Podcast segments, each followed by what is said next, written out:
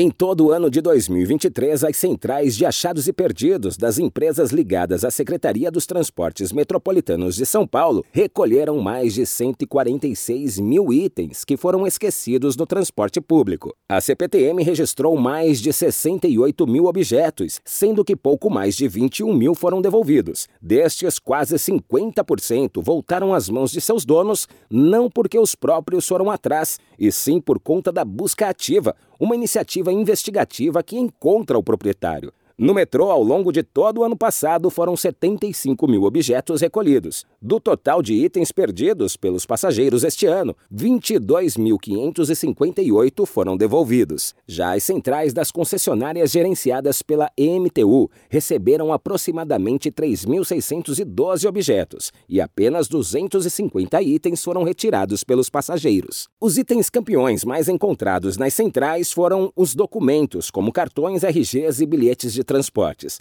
mas alguns pertences inusitados também foram encontrados, como por exemplo muleta e até um pandeiro. Se em 2024 você for uma dessas pessoas que porventura acabou esquecendo algo no transporte metropolitano, saiba que documentos ficam guardados por 60 dias nas centrais do metrô e CPTM e 90 dias nas centrais da MTU. Depois desse prazo, são entregues ao órgão emissor. Agência Rádio Web de São Paulo, Décio Caramigo.